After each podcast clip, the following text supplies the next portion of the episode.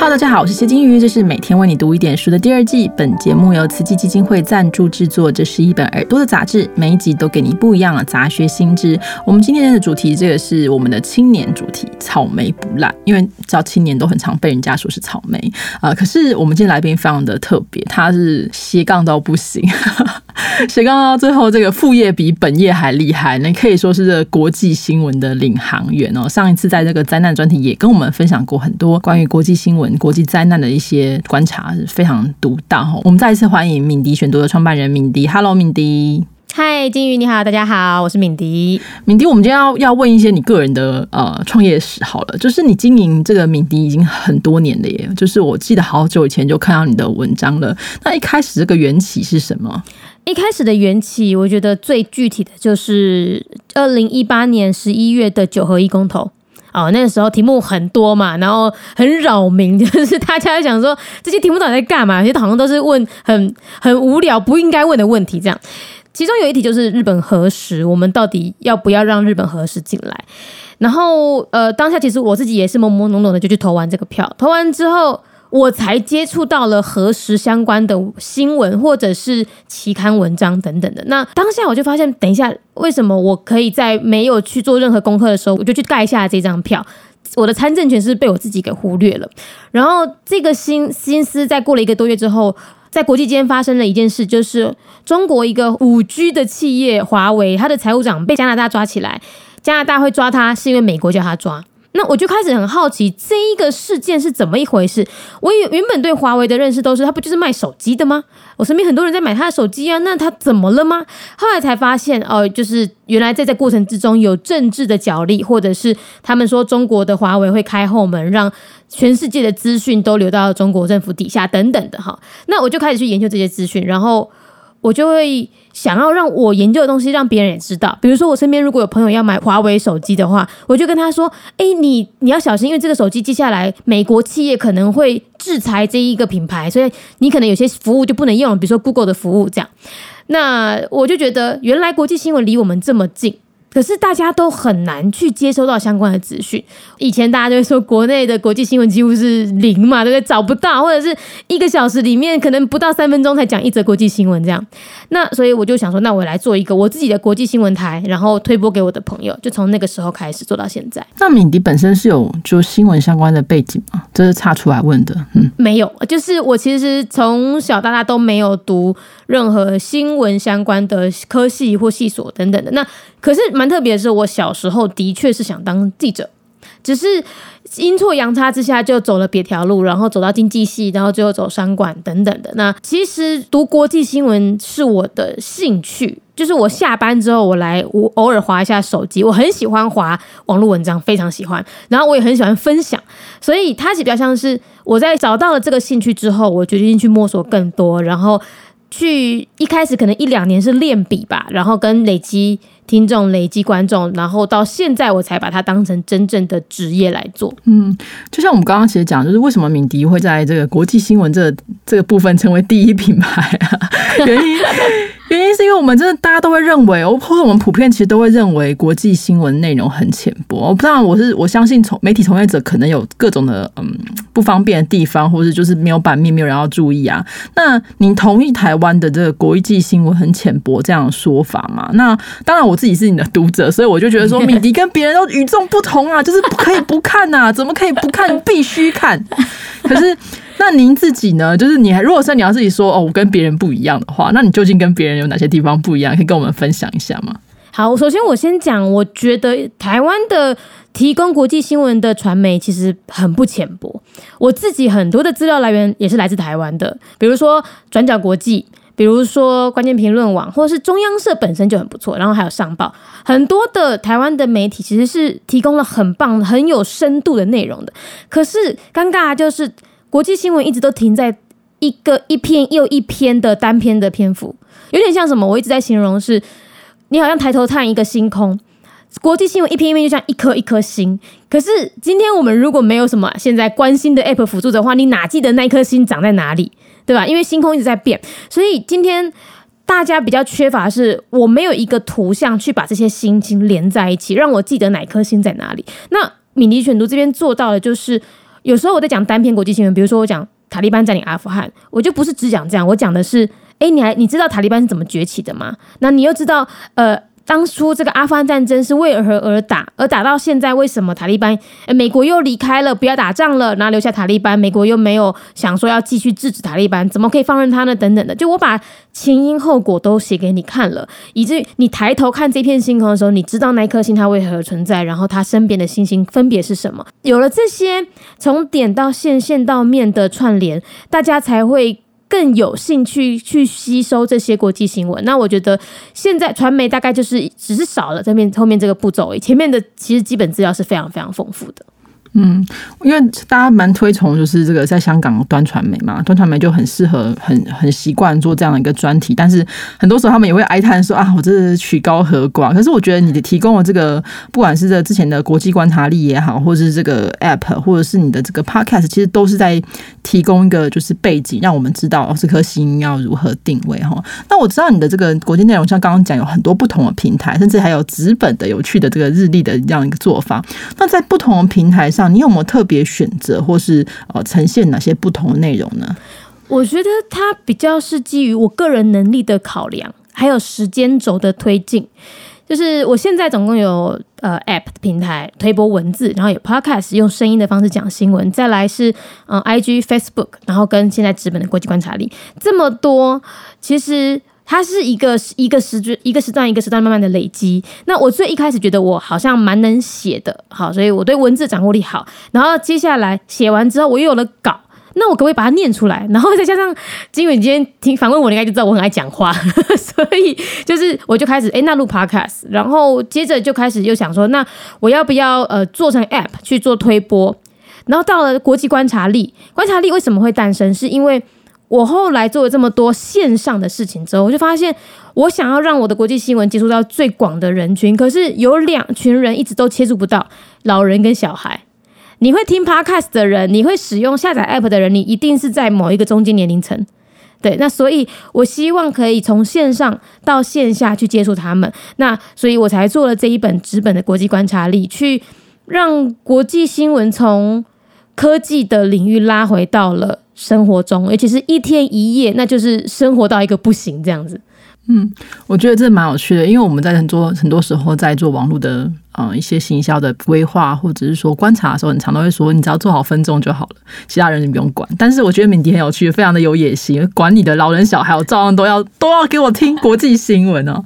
但我觉得这是一个很有趣的想法，因为跟别人不一样。那我比较好奇，因为我们今天主题是草莓不烂嘛，就是敏迪应该跟我差不多年纪，就是你在正式投入这个敏迪选读之前，其实你还是有其他原本是有其他正职工作的哈。那这个过程当中，你遭遇了什么困难，或是有没有什么有趣的事情可以跟我们分享呢？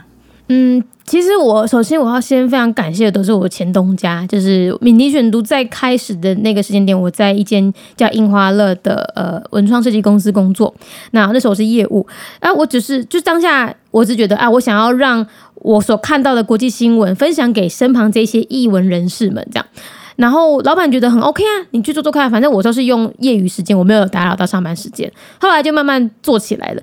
做起来之后，我偶尔要请个假去受访，或者是去录音、录节目什么的，其实老板也非常非常的支持。他甚至开始跟我一起分享、一起讨论，哎，我的我如何运用这个影响力。所以我觉得我非常非常幸运的是，在斜杠日更的这个过程之中，我并没有在我的政治工作受到阻碍。然后也受到了很多的鼓舞，因为我的第一批读者就是我的同事们，他们在把它扩散出去的。那真正遇到困难，我觉得应该是时间管理吧。就是在去年，尤其是去年疫情大爆发，而台湾又有大选，美国也有大选，然后我本身因为疫情爆发，所以我的政治工作我需要去更努力，才能达到以前能达到的业绩目标。大家就其实经济都不好，所以在两相交杂。选读也忙，工作也需要更努力的情况下，我一度累到就是我觉得我身体快坏掉了。然后我在上班时间精神非常不济，老板都可以看得出来表现很差。那在那个时间点开始，我就去做了几个调整。第一，我发了一篇。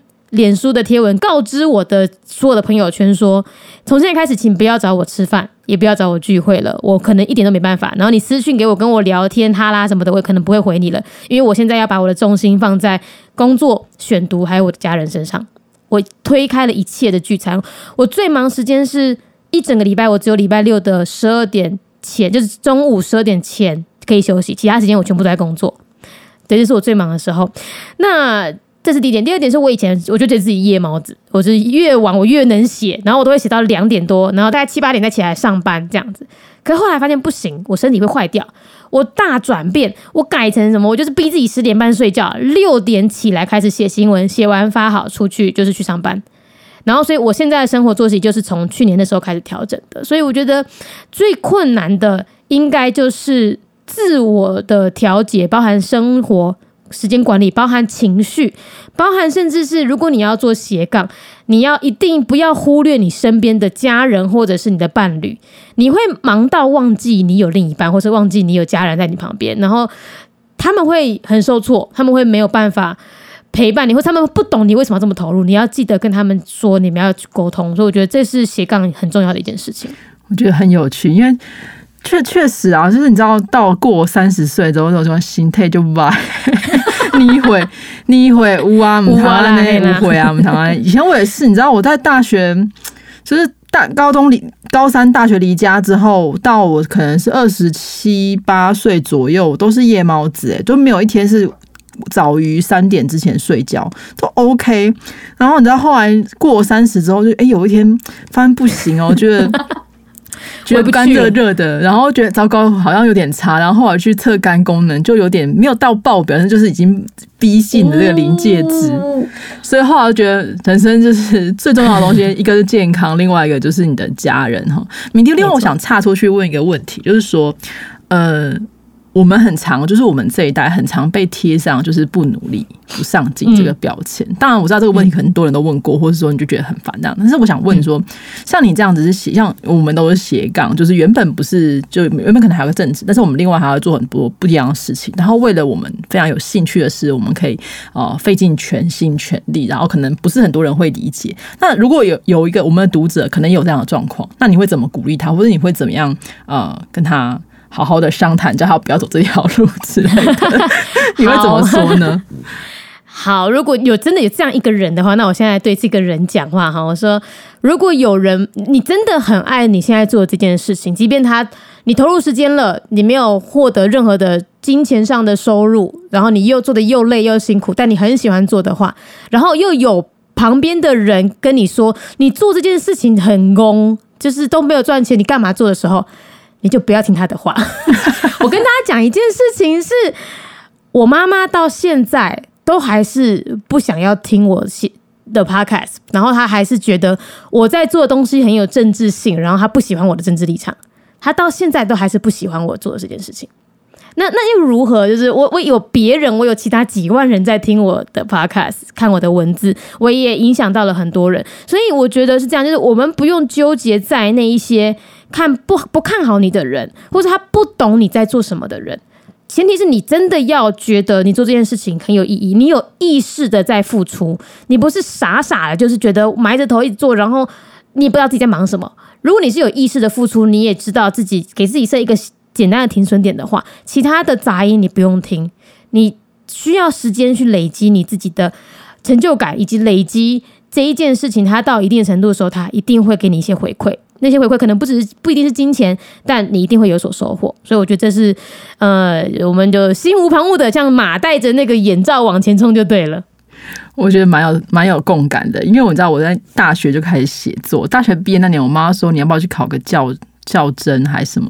就当老师比较稳定。然后我想说，我这辈子最讨厌的就是上下班，就是我完全无法，我完全无法，就一直在做一件事。你叫我去做老师，就老师很重要，可是我觉得我会崩溃耶。我也 每一个，对你说，呃，我跟你说，就是我，因为我妈也是公务员，然后我爸就觉得公务员太棒了吧，就是都不用烦恼三餐。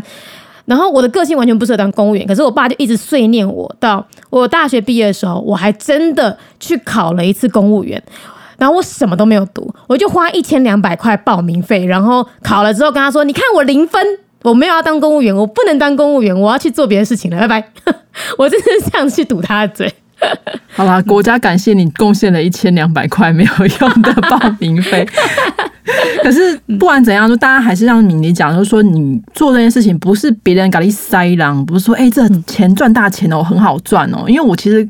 比较担心的一点是，大家在这个经济上的一个压力，就会觉得说啊，好像其他朋友都年薪百万，敏迪年薪百万，我都没有，我这两十年有没有一百万都不知道，你就会很紧张，那你可能就会想要，比如说一些比较非法的啦，然后有在法律边缘的，然后你就说这是我的梦想，这是我的梦想，但其实你真的要沉下心来去思思考，说这真的是我的梦想吗？还是被别人跟你说啊，这你是梦想，你没有梦想，你就是条咸鱼，但实际上。搞不好你其实本来不是咸鱼，只是被人家说，然后好像以为自己是条咸鱼，是被催眠，就不太好哈。那敏迪，我们最后还是要给你个时间的，欢迎你上我们的节目，是最后还是要让你有时间来，哎，应该是可以继续的推广你的这个国际观察力。国际观察力，我们刚刚其实讲，就是目的是要给这个呃实体的这个大家都可以看得到。那你觉得这我觉得有趣的地方是那个 Q R code 这事，你要不要帮我们介绍一下？好，呃，如果大家有听上一集都好说嘛，我希望这个日历是给老人跟小孩。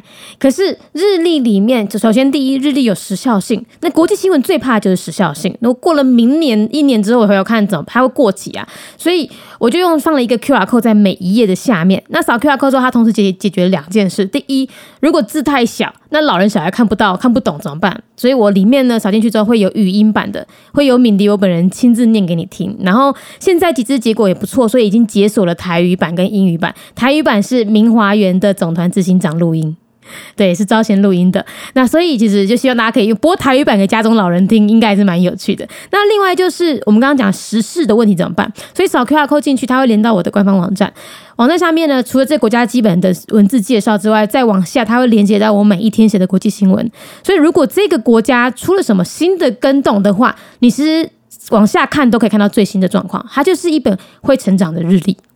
对。我觉得这蛮重要，因为我前阵前阵在听敏迪的时候说，就我讲到说塔利班糟糕被打脸了。当时写的时候，那个阿富汗还不是塔利班的，现在要改国名了，这样子。对，这国际新闻真的瞬息万变啊！那你还我们到你都还没有印出来，就已经被改国名了，没错。所以这个 Q R code 设计是也必须要与时俱进了。那大家有兴趣的话，真的可以多多关注我们鸣笛的这个呃各种的 App 啊文章。啊，Podcast 还有这个国际观察力，就是身为这个脑粉，就是我其实本来不是脑粉的，我不是因为我老公他是你的脑粉，就是哎，对 他超级他超级脑粉，他就是上班的时候开车就是听我的这个。Podcast 一定要听嘛，不听不行这样。另外就是听命题 的威胁是不是？情勒的部分。对对对，一定要一定要听这样子。然后就哎，我有一次坐他的车听完就觉得哎，这蛮棒的，就是每天还可以学一点知识哈。那大家就可以继续的关注我们的敏迪，也希望你的这个事业跟这个创业的路可以继续越走越光明哈。好，我们今天非常谢谢敏迪的分享，谢谢敏迪，谢谢金鱼，谢谢大家，拜拜。